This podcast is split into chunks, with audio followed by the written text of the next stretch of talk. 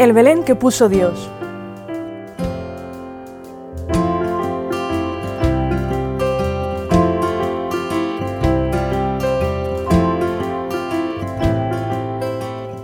Y vio que era estupendo. Para Yahvé, aquel interminable arenal de estrellas recién creado seguía siendo tan pequeño como la brizna de polvo de donde procedía. Así que no tardó mucho en recorrerlo, penetrando con su mirada hasta el último átomo del universo. Has crecido mucho. ¿Quién iba a pensar que en unos pocos millones de años alcanzarías todo el espacio que te presté? ¿Y de dónde has recibido tanta belleza? De tu mirada.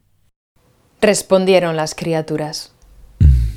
Es verdad, os miro con buenos ojos y seréis un gran decorado para mi Navidad.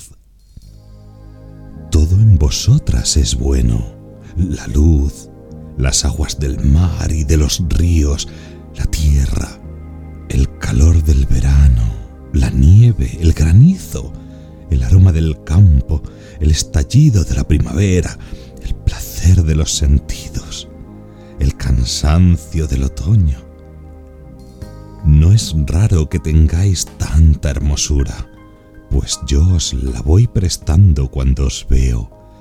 Pero debéis prepararos para ser aún más bellas. Cuando mi hijo nazca, os tocará con sus manos, os mirará con sus ojos grandes y asombrados de niño, y endiosará lo que vea, y aún la misma mirada con que os mire Serán divinas las lágrimas de los recién nacidos, los pañales sucios y los pañales limpios, los juegos, las carreras, los cuentos de risa y los cuentos de miedo, y los besos de las madres los daré yo. Y endiosaré el sudor del trabajo, y ya nunca será un castigo, porque también mi hijo lo padecerá y cuando Jesús cante al compás del martillo y de la sierra, también serán divinas las canciones. Entonces Yahvé miró a una pequeña hierba que acababa de nacer sobre la tierra. Nadie se había fijado en ella, pero la tomó en la mano y fue desgranando poco a poco su semilla.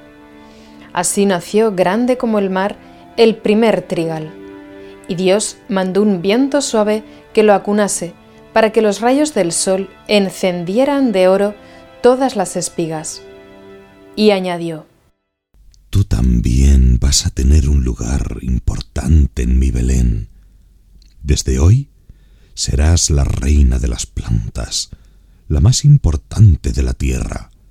Tus cultivos llegarán a los cinco continentes, tu harina blanqueará las manos de las mujeres, también las de mi madre, y saciará a los hambrientos y a las aves y a los poetas y a los pintores. Vas a llenar el mundo de molinos y la literatura de metáforas. A veces te llamarás trigo y a veces pan. Casi es lo mismo. Los hombres me pedirán millones de veces tenerte cada día. Mi hijo te multiplicará en la montaña Ay, si todos quisieran hacer lo mismo, repartirte a manos llenas. ve, entonces hizo una pausa. El trigal, estremecido por la brisa, parecía escuchar la voz de su Dios. Pero eso no es todo. Muy pronto mi hijo te tomará en sus manos, te hablará con palabras que nunca hasta entonces habrás escuchado y te vaciará de ti mismo. Seguirás siendo alimento, pero ya no te llamarás pan.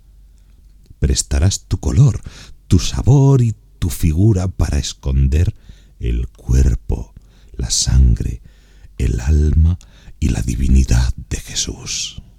En el cielo, sobre el campo de trigo, Dios hizo sonar los timbales del trueno. Después del rayo, cayó en la tierra la primera lluvia, los brotes recién nacidos parecieron ponerse de puntillas para beber el agua, soñando ya con ser espiga y pan. Atardecía la tercera jornada de la creación. Yahvé volvió a mirarlo todo y vio que era estupendo.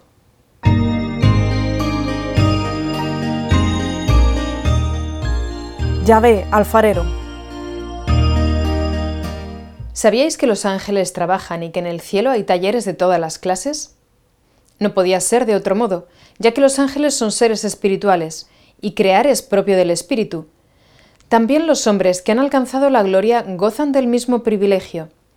¿Nos parece razonable que los grandes pintores, los poetas, los escultores o los trompetistas continúen su tarea en el paraíso? ¿Qué sería de Mozart sin la música? ¿Cómo podría Velázquez seguir siendo Velázquez en el cielo sin una paleta llena de colores y un gran lienzo delante? Pues igual ocurre con los que hacen novelas, con los agricultores, con los cocineros, con los payasos o con los notarios. En el cielo, trabajar es parte de la felicidad que Dios concede. Pero entonces me diréis, ¿en qué queda el famoso descanso eterno? Se descansa naturalmente, pero solo de la fatiga, del sudor, de las angustias de este mundo, no de la condición humana. Y ya dice el libro de Job que el hombre nace para el trabajo y las aves para volar. Por tanto, si esa es nuestra condición, no tendría sentido que nos pasáramos la eternidad holgazaneando. Pero vayamos a nuestro asunto. Antes de que Yahvé creara al hombre, en los talleres del cielo no se trabajaba la madera, ni la piedra, ni el bronce, ni ninguna otra cosa material. Los ángeles diseñaban criaturas solo con la imaginación y las almacenaban en un depósito de obras de fantasía. Allí se apilaban, es un decir, ya que el espíritu no ocupa lugar, montones de proyectos. Camellos para el desierto, borricos para el campo, puestas de sol para la Antártida, nubes de diferentes texturas para tormentas tropicales. A veces Yahvé, que por supuesto es el único creador de verdad, los demás son solo creativos, visitaba aquel almacén de sueños, aprobaba alguno de los proyectos y les daba el ser sacándolos de la nada. Así funcionaban las cosas. Por eso sorprendió tanto allí arriba que una mañana Dios decidiera mancharse las manos de barro. Yahvé había hecho una pausa. Recordó de nuevo con la mirada todo lo creado y, por un instante, paró el reloj central de las galaxias, detuvo el parpadeo de las estrellas, el vuelo de los cometas, el torrente de los ríos, el silbo de la brisa. Hasta las olas quedaron durante aquel segundo de puntillas en el océano como frías esculturas de plata. Y se produjo en el mundo un silencio tan hondo que hasta los ángeles temían romperlo con su vuelo. Y dijo Dios, Vamos a comenzar el segundo acto de la creación. Todo está dispuesto para recibir al soberano de este mundo. Hagamos, pues, al hombre, a nuestra imagen y semejanza. Bajó entonces a la tierra, y a la sombra de unos álamos, junto al río, abrió su taller de alfarería. Tomó llave el lodo del suelo. Era una tierra rojiza y blanda, que enseguida se amoldó a las caricias del Creador. Primero formaré el cuerpo de vuestro rey e inclinándose sobre la tierra, comenzó a modelarlo mientras le hablaba en voz muy baja. Tu cuerpo será hermoso y fuerte. Caminarás erguido, porque no debes humillarte ante criatura alguna, solo ante tu Dios. Tus ojos mirarán de frente como las águilas y verán el relieve, medirán las distancias, y gozarán con los colores de las cosas. Encenderé en ellos una luz para que las demás criaturas reconozcan en ti a su dueño. Tus manos serán atractivas y fuertes, servirán para golpear, pero también repartirán caricias. Tendrán su propio idioma, tan expresivo como la mirada o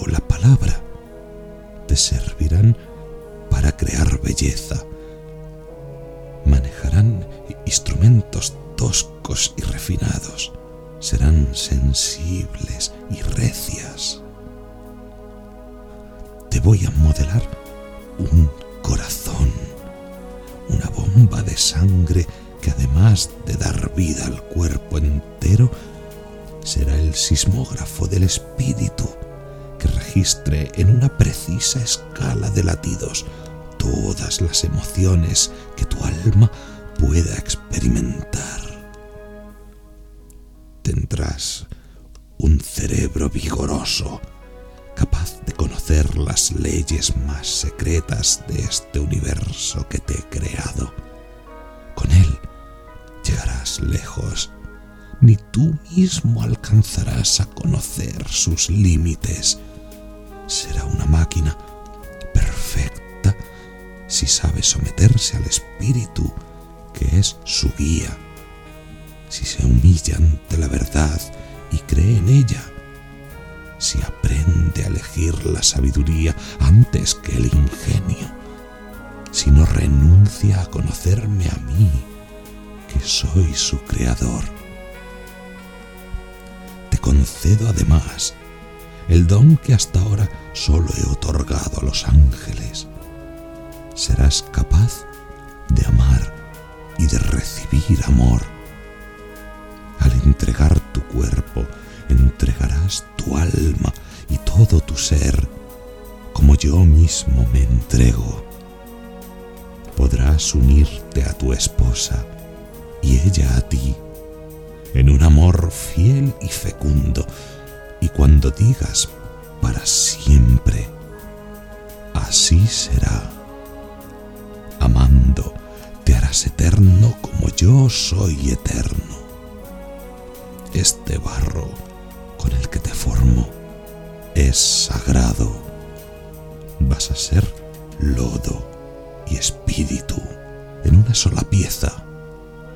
No te vendas, no desprecies la materia que te he dado, porque tu cuerpo también ha sido hecho a imagen